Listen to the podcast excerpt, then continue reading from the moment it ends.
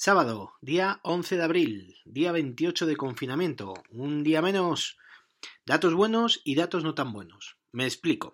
En las últimas 24 horas han vuelto a bajar los fallecidos hasta las 510 personas, un 15% menos que el día anterior. Ya hay 16.353 fallecidos registrados. Sin embargo, los datos de contagiados han crecido en 4.830 casos en las últimas 24 horas, mientras que ayer los casos fueron de 4.576 contagiados. Parece ser que todos estos contagios están floreciendo por los mayores test que se están realizando. El número total de contagiados es ya de 161.852 personas. El dato más positivo sigue estando en las altas por curación, que ya ascienden a 59.109 personas. En el último día, 3.441. Hoy se ha hecho ya oficial la prórroga del estado de alarma hasta el 26 de abril con su publicación en el BOE. En cuanto a los sectores y personas que han de volver al trabajo el lunes o bien el martes, dependiendo de la comunidad de la que estemos hablando, sigue habiendo muchas voces críticas, pues temen que haya un incremento en los casos de contagiados por comenzar de nuevo con su actividad laboral. Van a permitir, por ejemplo, que las gasolineras puedan cerrar, puesto que, con el descenso de trayectos a los puestos de trabajo, no tiene sentido que estén todas al pie del cañón. No obstante, el gobierno garantiza que al menos esté abierta una gasolinera en cada municipio.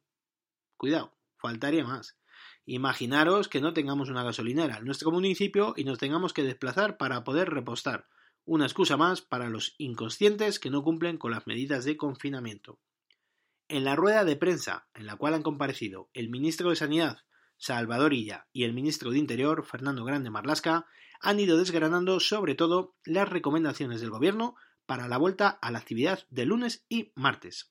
Insiste el ministro de Sanidad que la epidemia se está ralentizando, pero que seguiremos confinados un tiempo, así como mantener la distancia social y en caso de no poderlo cumplir, llevar mascarilla.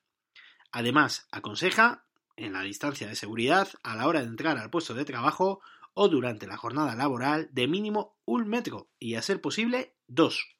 Aunque lo más aconsejable es lavarse las manos con agua y jabón o con una solución hidroalcohólica. Por su parte, el ministro de Interior, Fernando Grande Marlasca, ha explicado que se ha activado el reparto de mascarillas en los nodos de transporte más importantes y que se distribuirán entre el lunes y el martes para las personas que no tengan más opción que ir en transporte público. El reparto lo harán las fuerzas y cuerpos de seguridad del Estado en sus distintas versiones, además de policía local y voluntarios de protección civil. No obstante, siguen insistiendo en que es una recomendación, no una obligación. Ante las preguntas de la prensa, ha dicho que se van a repartir 10 millones de mascarillas. A mí me da que se ha equivocado. ¿De verdad 10 millones de mascarillas? ¿10 millones de personas se siguen moviendo en transporte público?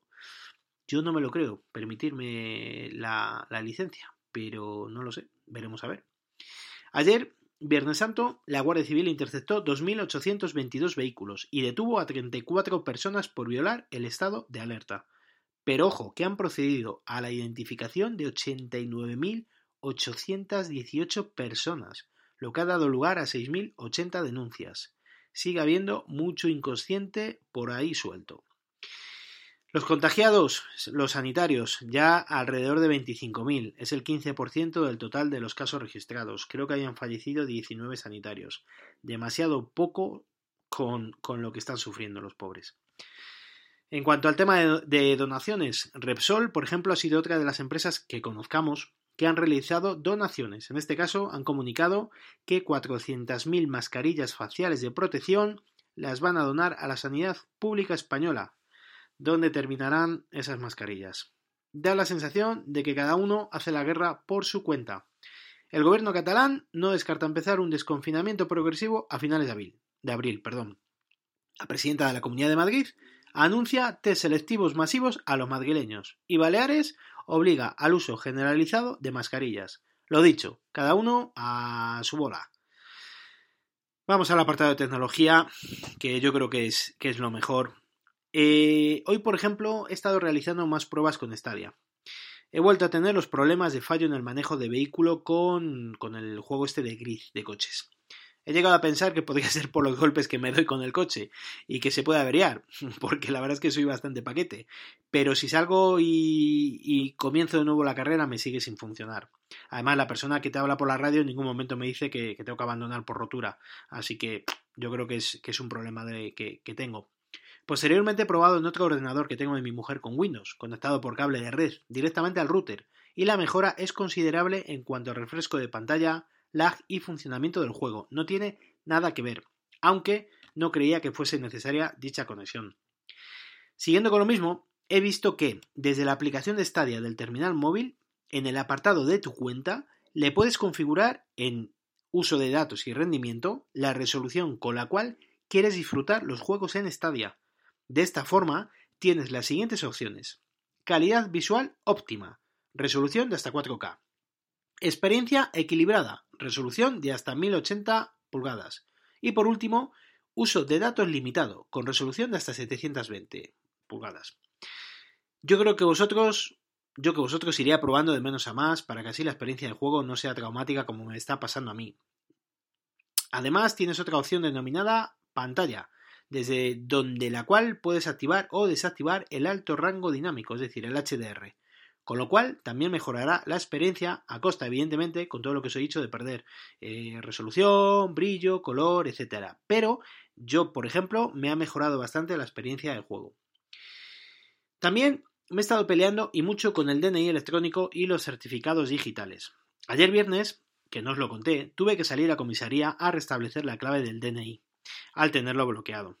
En una de las actividades extraescolares del Peque, nos han pedido mediante email que si no queremos continuar en el tercer trimestre con las clases, lo tenemos que solicitar a través de la sede electrónica, a la cual solo puedes acceder a través de certificado electrónico o DNI. DNI electrónico, claro. No tienen implementado el servicio clave PIN, en el cual sí que estoy dado de alta. Da miedo andar por la calle con el vehículo. Encima, al ser festivo, todavía había menos circulación si cabe que los días que he salido a realizar la compra. Tardé entre ida y vuelta, calculo que 20 minutos.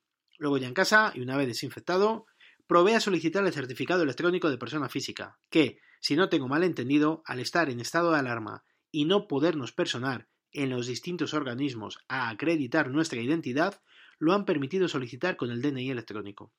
Así que me dije, ánimo, que ahora tienes tiempo. Y tanto y tanto que tengo tiempo y que lo necesito. Por lo menos me ha costado un triunfo, casi me explota la cabeza.